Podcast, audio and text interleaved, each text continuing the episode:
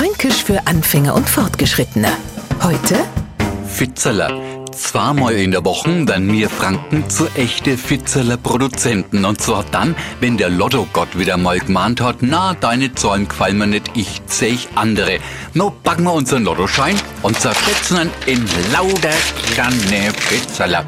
Aber Fitzeler sind noch viel mehr. Bleibe mal stehen, du hast da ein Fitzeler. Wenn das meine Mutter früher zu mir gesagt hat, noch hab ich gewusst, jetzt zupft's mir wieder an mein Pullover umeinander, bis er schäfusselfrei ist. Fitzeler sind immer ein Bruchteil vor am Ganzen. Wenn mir die Übersetzung einem Franken auf einen ganz kleinen Zettel schreiben den, noch könnt ihr uns antworten. Also, ein kleines Fitzeler hast nimmer gefunden.